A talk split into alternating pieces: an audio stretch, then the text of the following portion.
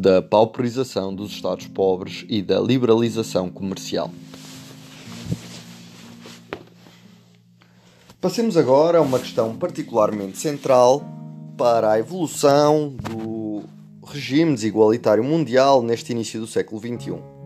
A relativa e paradoxal pauperização dos Estados mais pobres do planeta ao longo das últimas décadas, em particular na África subsaariana e no sul da Ásia e sudoeste asiático.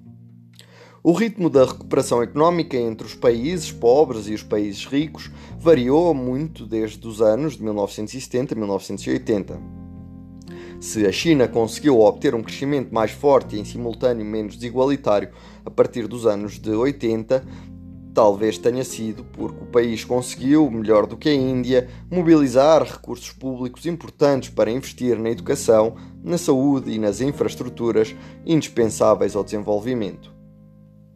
De um ponto de vista mais global, vimos que a história do desenvolvimento tinha uma ligação íntima com o processo de construção do Estado a constituição de um poder público legítimo capaz de mobilizar recursos importantes e de os afetar, beneficiando da confiança do maior número, é sem qualquer dúvida o desafio mais essencial e mais complexo para um desenvolvimento bem-sucedido. Os Estados mais pobres do mundo empobreceram dos anos de 1970-80 até os anos de 1990-2000 se classificarmos os países do mundo em três terços e examinarmos a média das receitas fiscais no seio do terço dos países mais pobres, que reúne essencialmente os países da África subsaariana e da Ásia Meridional, verificamos que as receitas fiscais passaram de cerca de perto de 16% do produto interno bruto durante o período de 70 a 79 para menos de 14% em 2010-2018 em inúmeros países africanos, como na Nigéria, no Chad ou na República Centro-Africana, as receitas fiscais estão compreendidas entre os 6% e os 8% do PIB. Receitas como essas apenas são suficientes para manter a ordem e a infraestrutura de base e não permitem encarar o financiamento de um investimento significativo em educação e saúde. Observamos que as receitas fiscais no seio do terço dos países na Europa na América do Norte e no Japão continuaram, ou seja, os mais ricos, continuaram a progredir, passando de cerca de 30% do PIB nos anos de 70 para 40% nos anos de 2010. No final dos anos de 1960 e início dos anos 70, a maior parte dos países africanos acabara de sair da colonização os novos Estados independentes enfrentavam desafios consideráveis em termos de consolidação interna e externa, por vezes movimentos separatistas, tudo com um ritmo de crescimento demográfico que nenhum país ocidental teve alguma vez de enfrentar. Ninguém poderia esperar que as receitas fiscais saltassem em poucos anos para 30% ou 40% do PIB. É um facto que a nítida baixa observada entre os anos de 1970-80 a 1990-2000 constitui uma anomalia histórica que entravou profundamente a criação de um Estado social eficaz ao serviço do desenvolvimento. Esta anomalia merece uma explicação especial. Trabalhos recentes mostraram que essa baixa tinha uma ligação íntima com uh, um processo de liberalização comercial de uma rapidez fora de comum e um imposto em parte pelos países ricos e as organizações internacionais, sem que os países pobres tivessem disposto, disposto do tempo e do apoio necessário para substituir as receitas recebidas outrora sob a forma de direitos alfandegários por novas receitas fiscais.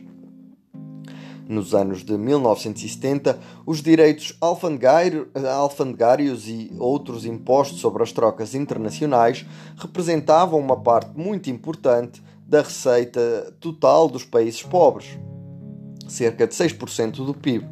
Uma situação desse tipo não é fora de comum e pode ser encontrada no século XIX nos países europeus os direitos alfandegários são os impostos mais fáceis de cobrar e é natural que sejam sobreutilizados durante as primeiras fases de desenvolvimento.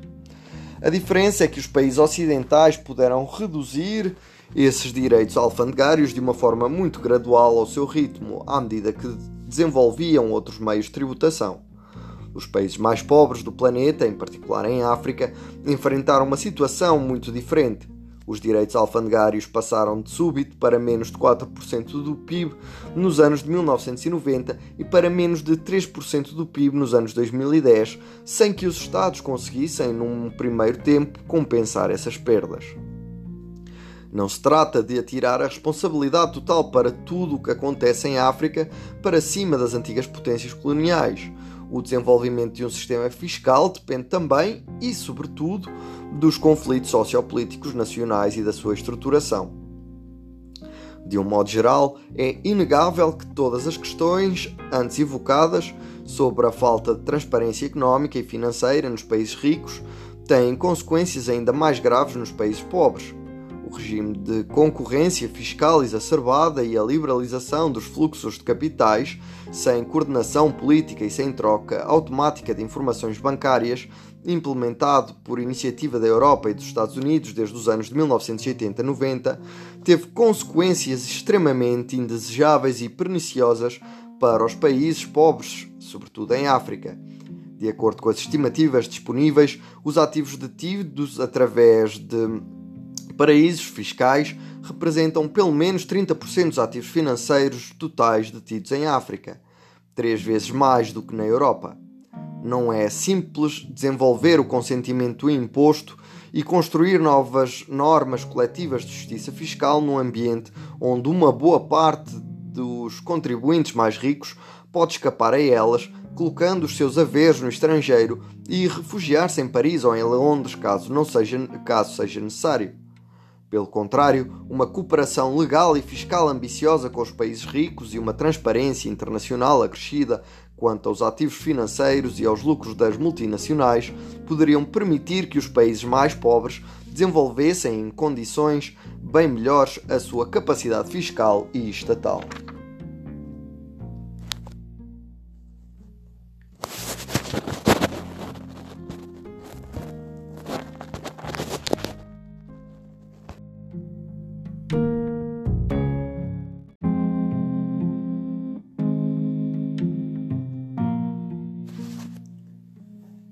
Criação monetária vai salvar-nos?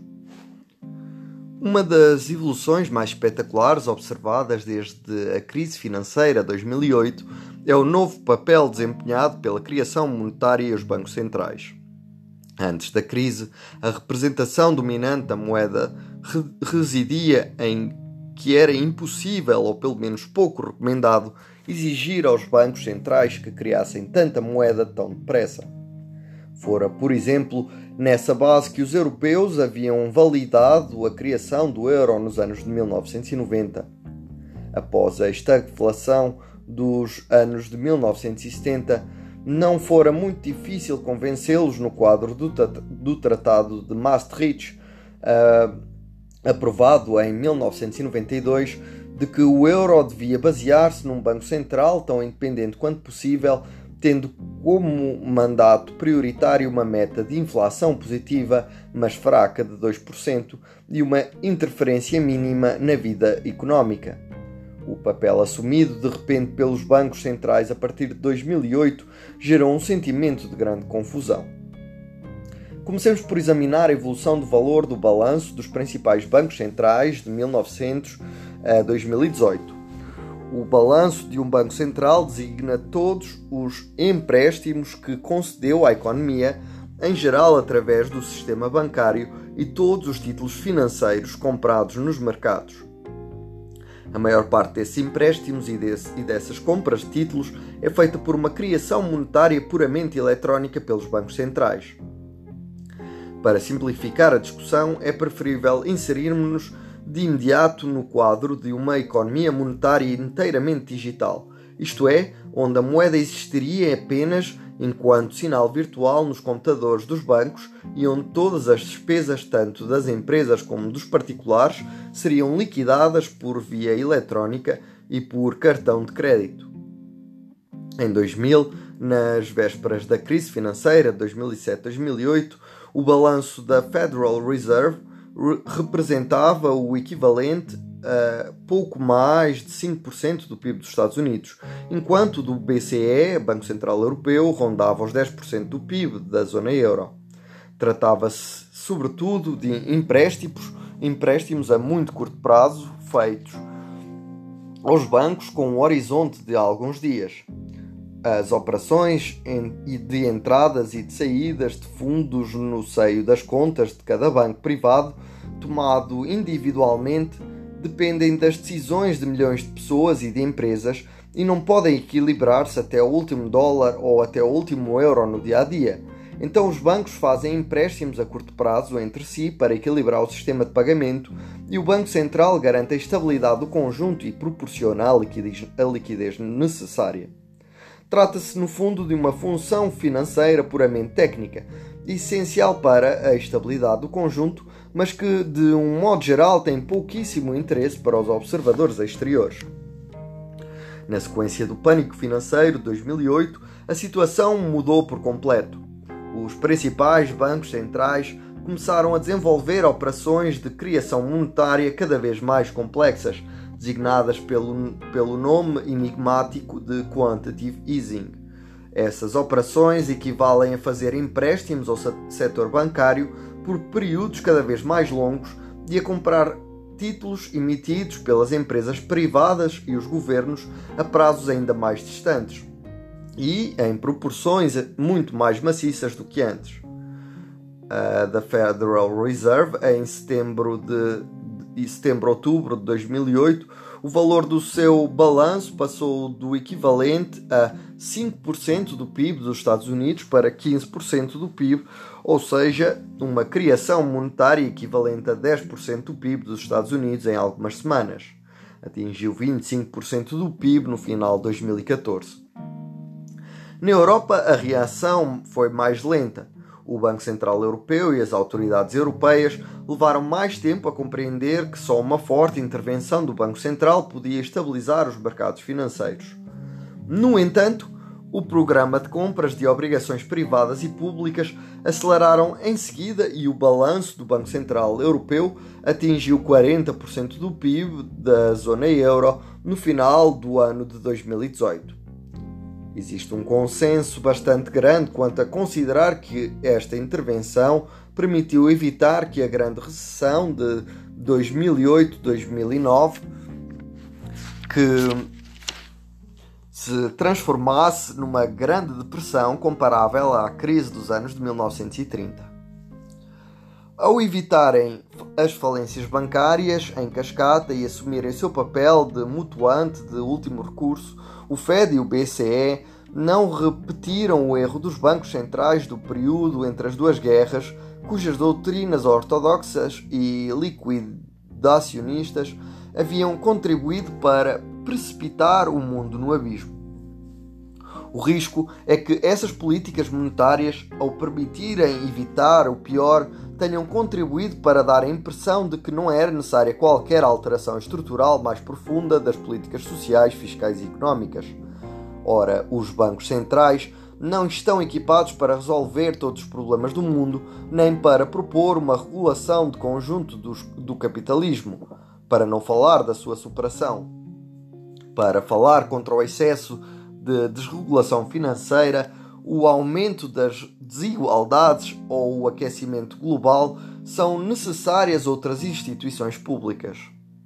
A força dos bancos centrais é a sua capacidade de ação extremamente rápida e no outono de 2008 nenhuma outra instituição teria conseguido mobilizar com tanta celeridade recursos tão importantes. Ao mesmo tempo, esta força dos bancos centrais é também a sua principal fraqueza não dispõem da legitimidade democrática suficiente para se aventurarem demasiado além da sua área de competência estritamente bancária e financeira. Em absoluto, nada impediria os bancos centrais de duplicarem a sua dimensão. De um ponto de vista estritamente técnico, seria possível a Fed e o BCE criarem o equivalente a 600% do PIB ou do rendimento nacional em dólares e em euros e tentarem recomprar a totalidade do capital privado dos Estados Unidos e da Europa Ocidental. O problema é que isso suscitaria graves problemas de governação. Os bancos centrais e o seu conselho de administração não estão mais bem equipados para administrar a totalidade das propriedades de um, de um país do que estava o sistema de planificação centralizada na União Soviética.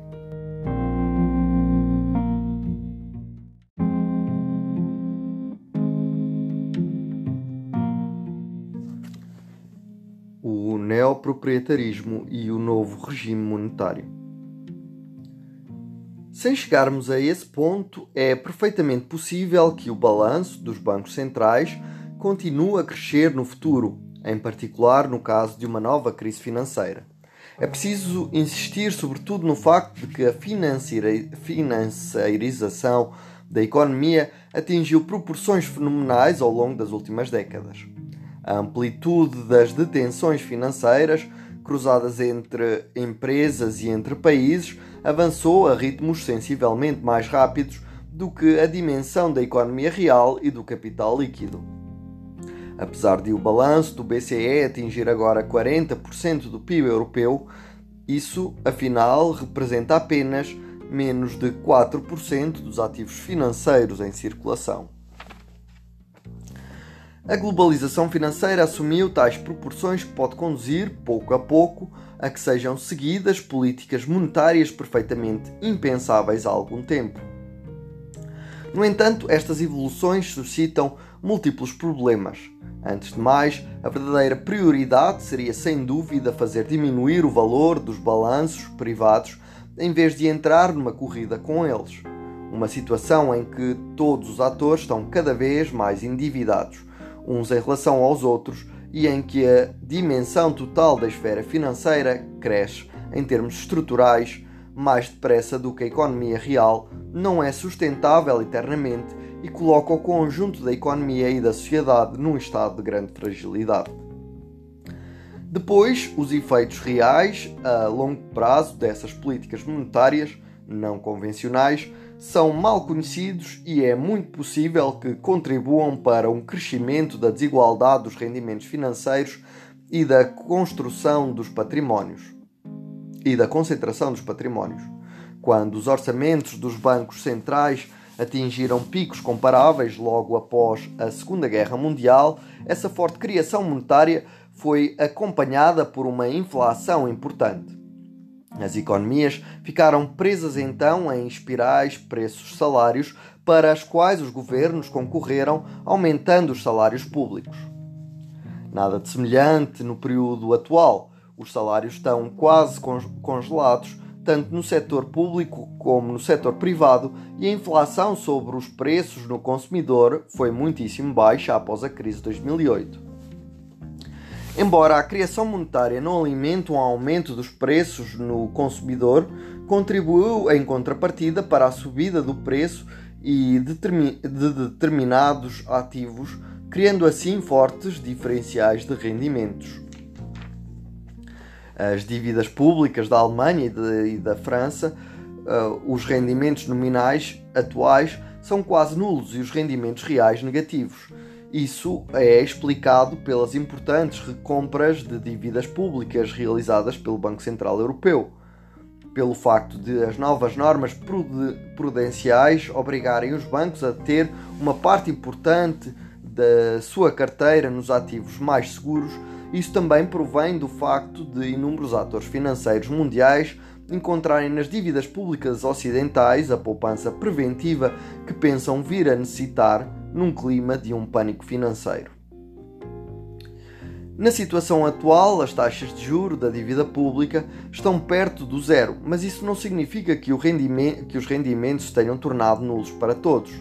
Na prática, são sobretudo os patrimónios pequenos e médios que se encontram nesta situação de rendimento quase nulo e mesmo negativo, repercutido pelos bancos, enquanto carteiras mais elevadas e mais bem informadas sobre os movimentos de determinados preços de ativos, em parte sustentados pelos bancos centrais e pela hipertrofia dos balanços privados, conseguem sempre fazer negócios interessantes.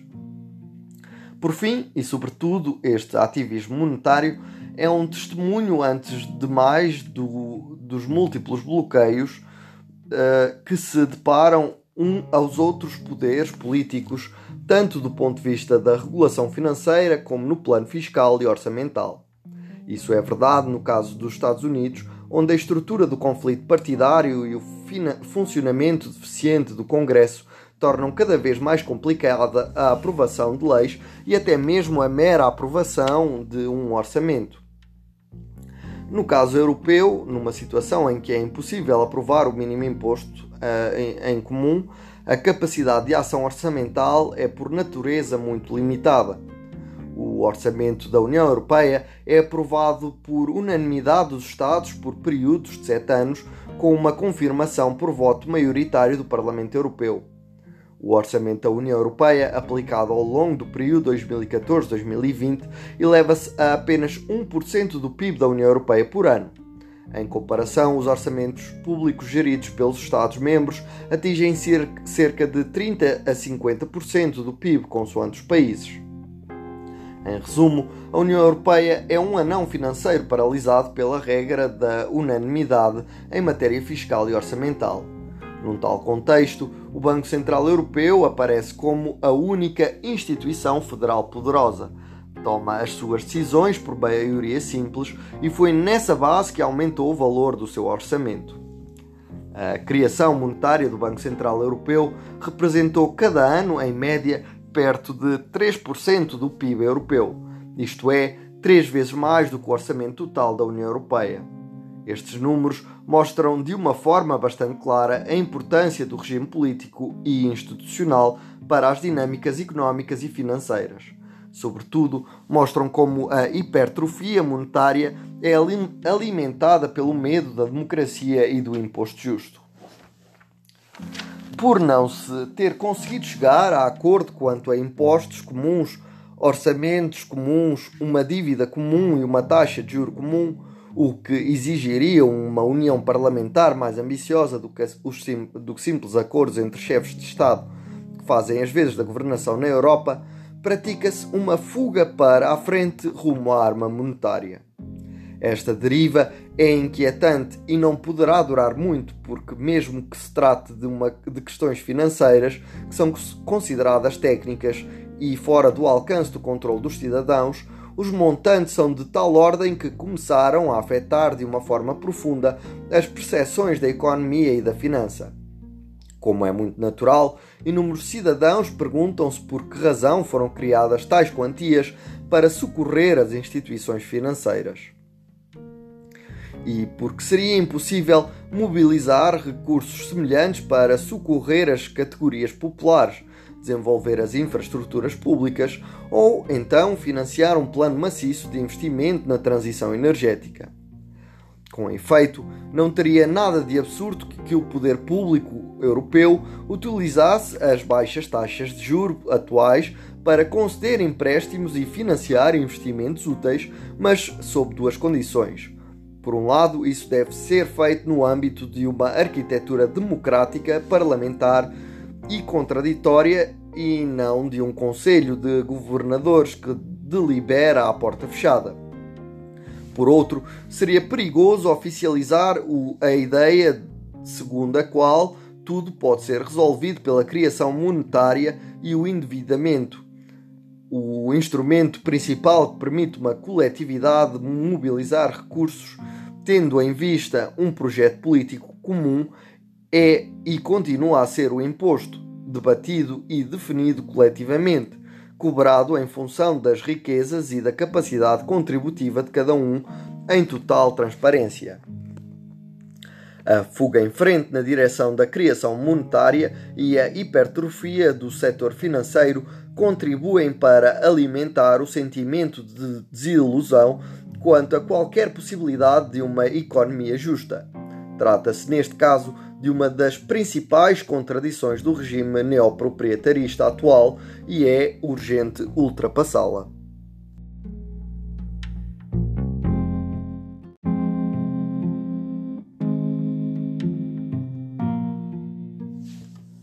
Neoproprietarismo e ordoliberalismo de Hayek à União Europeia. Parece-me importante não subestimar a coerência interna do neoproprietarismo e da sua matriz político-ideológica, em particular no contexto da União Europeia. Associa-se à União Europeia ao ordoliberalismo, doutrina segundo a qual o papel do Estado é garantir as condições de uma concorrência livre e não falseada, ou então ao liberalismo constitucional e de bom grado autoritário de Frederick Hayek.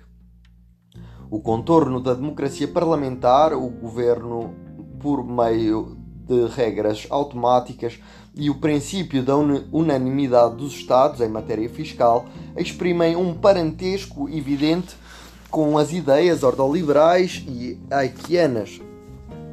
Parece-me importante, todavia, relativizar o papel dessas influências e não exagerar a coerência intelectual e política da construção europeia que se situa na encruzilhada de múltiplas influências e não segue um plano, um plano pré-concebido e determinado de antemão.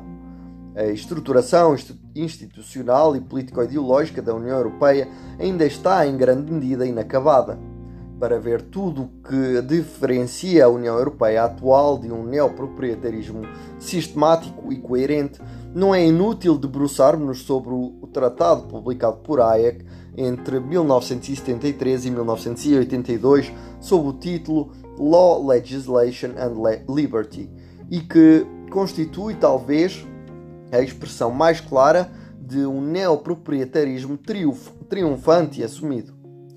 Visava então, entre outros, os trabalhistas britânicos e os sociais-democratas suecos da época, que suspeitava de quererem pôr em causa as liberdades individuais algo que, olhando para trás, pode surpreender, sobretudo tratando-se de alguém que foi mais tarde um esteio ativo da ditadura militar ultraliberal de Pinochet no Chile nos anos de 1970 a 1980.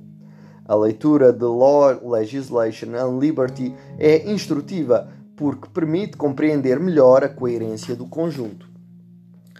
No seu imponente tratado, Hayek expressa claramente o temor proprietarista de toda e qualquer forma de redistribuição. Se começarem a pôr em causa os direitos da propriedade vindos do passado e a pôr a, a mão na engrenagem do imposto progressivo, então nunca irão saber onde parar. A já referida Caixa de Pandora. Hayek já havia proposto em 1960, numa obra precedente que fosse inscrita nas Constituições, uma proibição intangível do próprio princípio do imposto progressivo. De um modo geral, Hayek está convencido de que o liberalismo se equivocou ao aceitar ao longo dos séculos XIX e XVIII confiar tanto poder legislativo a assembleias parlamentares eleitas em detrimento dos direitos construídos com paciência no passado. Opõe-se ao racionalismo construtivista e defende um racionalismo evolucionista. Insiste, nomeadamente, na ideia de que o direito precede a legislação e que o esquecimento deste sábio princípio conduz de uma forma quase inevitável à criação de uma espécie de legislador supremo e a derivas totalitárias. No último volume de Law, Legislation and Liberty, leva mais longe o raciocínio e propõe-se refundar inteiramente os princípios da democracia parlamentar, restringindo de uma forma drástica os poderes das maiorias políticas futuras considera um vasto conjunto político federal fundado no respeito absoluto do direito de propriedade. É certo que seriam eleitas assembleias governamentais a nível local por sufrágio universal, excluindo, no entanto, do direito de voto os funcionários, os reformados e, em geral, todas as pessoas que recebessem transferências públicas. Essas assembleias teriam apenas o poder de administrar os serviços estatais ao nível local e não poderiam de modo algum alterar o sistema legal. O objetivo, claro, de conjunto é reduzir, tanto quanto possível, o poder do sufrágio universal e dos seus caprichos, e em particular submeter a juventude e as suas fantasias socializantes, especialmente inquietantes aos olhos de Hayek, no contexto dos anos de 1970 1980, tanto no Chile como na Europa ou nos Estados Unidos. Estas propostas é, é esta proposta é interessante porque ilustra o ponto extremo do neoproprietarismo e das suas contradições.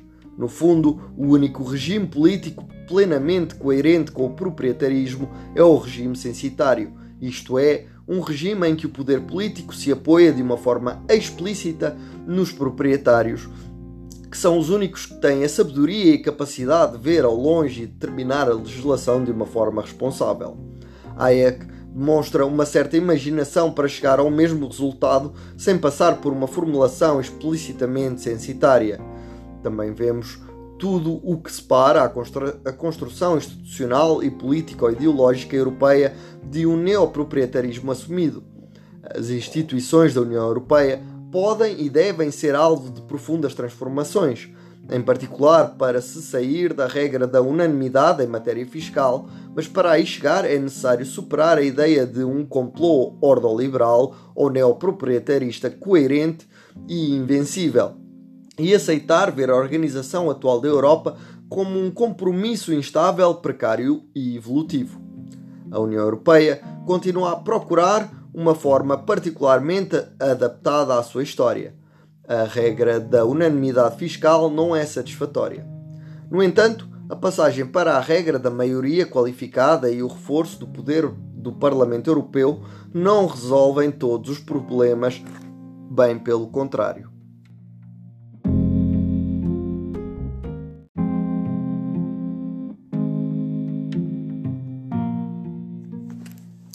Invenção da meritocracia e do neoproprietarismo. A ideologia neoproprietarista que se desenvolveu no final do século XX e início do século XXI é mais complexa do que um mero regresso ao proprietarismo do século XIX e primórdios do século XX. Está ligada a uma ideologia meritocrática exacerbada.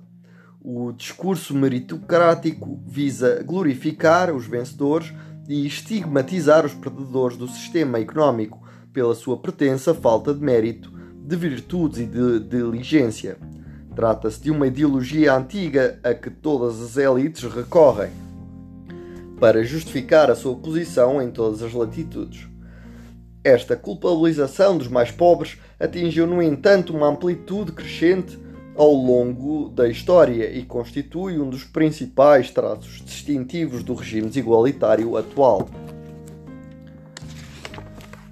Para Giacomo Todeccini, a figura do pobre indigno de ser ajudado uh, tem origens à, na Idade Média e talvez de um modo mais geral ao fim da escravatura do do trabalho forçado e da posse pura e simples das classes pobres pelas classes ricas.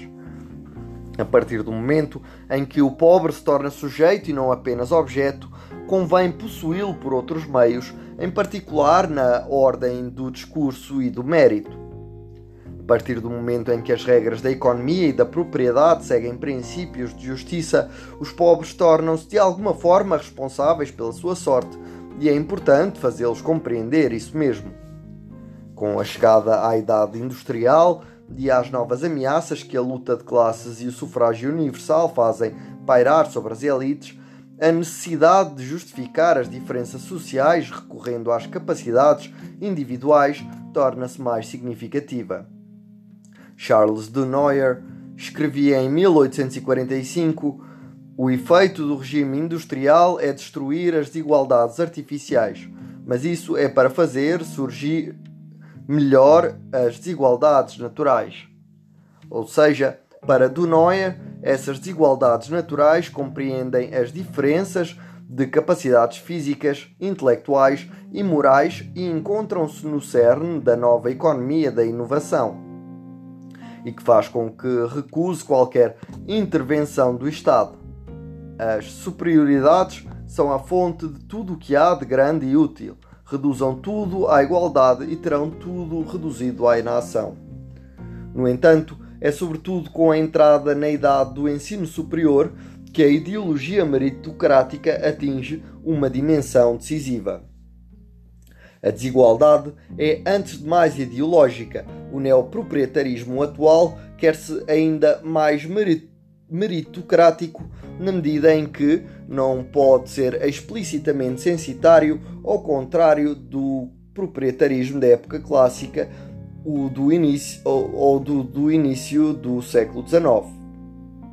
Em Les Héritiers, uh, Pierre Bourdieu e Jean-Claude Passeron analisam em 1964 os mecanismos de legislação da ordem social em vigor no sistema de ensino superior da época. Sob os atavios do mérito e dos dotes pessoais, os privilégios sociais perpetuam-se. Os efetivos de estudantes universitários explodiram e o reconhecimento pelo diploma desempenha um papel crescente na estruturação das desigualdades sociais. Porém, as classes populares estão praticamente excluídas dele. A dominação cultural é, e simbólica ainda é mais sonsa, na medida em que se apresenta como o fruto de um processo escolhido com plena liberdade em que cada um tem, em teoria, as mesmas oportunidades. Esta questão da injustiça educativa e da hipocrisia meritocrática foi adquirindo cada vez mais importância a partir dos anos de 1960. O ensino superior sofreu um alargamento considerável, mas continuou a ser fortemente estratificado e desigualitário, e nunca ninguém levantou com seriedade a questão dos recursos atribuídos na realidade a uns e a outros, nem da reforma dos métodos pedagógicos que permitissem uma verdadeira igualdade de acesso à educação. Nos Estados Unidos, em França e na maior parte dos países, é raro os discursos glorificando o modelo meritocrático nacional uh, estarem baseados num exame atento dos factos. Na maior parte das vezes, trata-se de justificar as desigualdades existentes sem considerar os fracassos, por vezes patentes, do sistema em vigor e a triste situação das classes populares e, e médias que não têm acesso aos mesmos meios e aos mesmos campos de estudos que as classes superiores. A desigualdade educativa constitui um dos principais fatores que conduziram ao rompimento da coligação eleitoral social-democrática ao longo das últimas décadas. Os diversos partidos socialistas, trabalhistas e sociais-democratas foram vistos progressivamente como cada vez mais favoráveis aos vencedores da competição socio-educativa e perderam o apoio de que beneficiavam no, no pós-guerra entre os grupos sociais menos diplomados.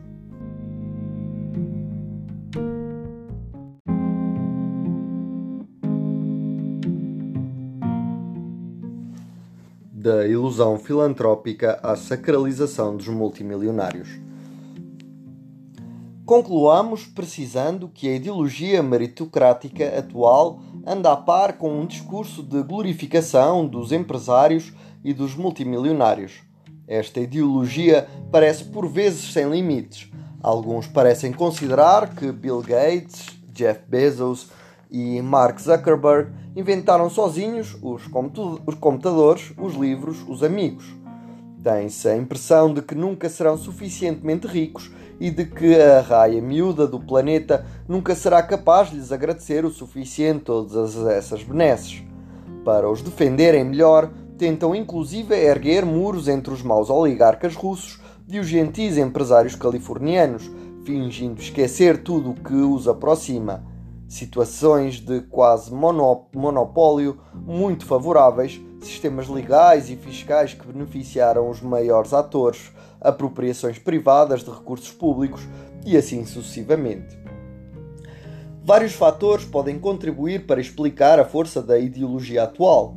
Há, antes de mais, e como sempre, o medo do vácuo.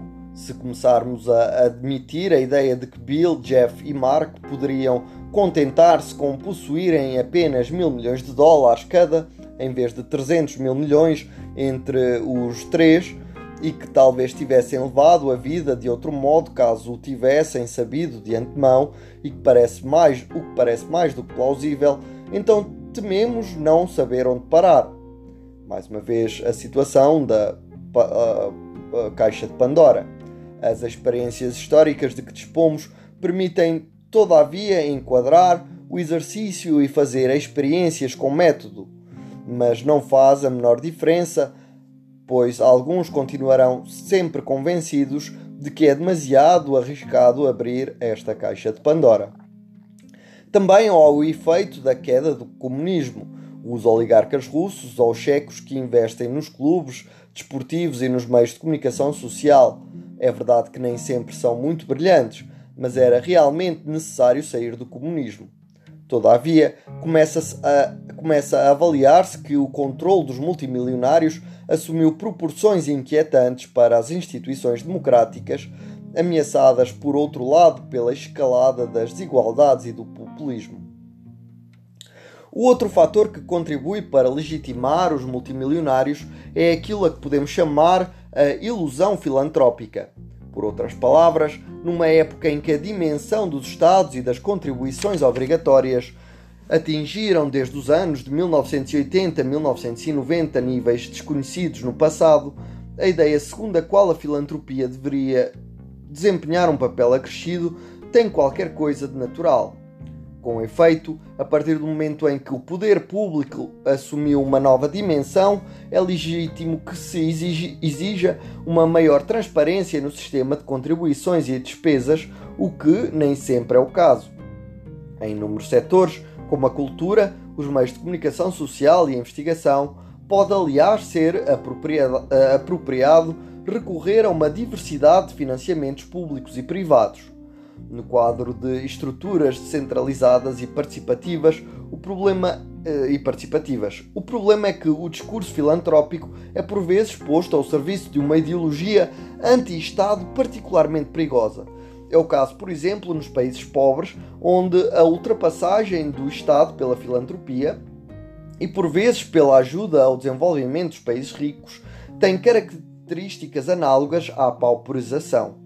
Ora, como é evidente, os Estados dos países pobres são tudo menos omnipotentes, na maior parte dos casos, de, e dispõem de receitas fiscais muitíssimo limitadas e, em particular, muito mais reduzidas do que aquelas de, de que os países ricos dispuseram ao longo das suas próprias trajetórias de desenvolvimento. Do ponto de vista de um multimilionário, ou por vezes também de um doador menos rico, é com certeza agradável poder definir as propriedades sanitárias ou educativas de um país. Mesmo assim, nada na história dos países ricos indicia que seja o melhor método. O segundo aspecto da ilusão filantrópica é a sua fraca dimensão participativa e democrática. Na prática, as doações apresentam uma extrema concentração entre os mais ricos que beneficiam, ademais, de vantagens fiscais excepcionalmente importantes. Isso conduz de facto a que as classes populares e médias subsidiem através dos seus impostos as preferências dos mais ricos, o que se assemelha a uma nova forma de confisco do bem público e de deriva censitária. Um modelo fundado numa participação igualitária dos cidadãos na definição social e coletiva do bem público, à medida do modelo igualitário de financiamento dos partidos políticos já referido, poderia desempenhar um papel extremamente útil e contribuir para a superação da democracia parlamentar. Com a igualdade educativa e a difusão da propriedade, uma tal perspectiva fará parte dos elementos para um socialismo participativo que será apresentado no último capítulo deste livro.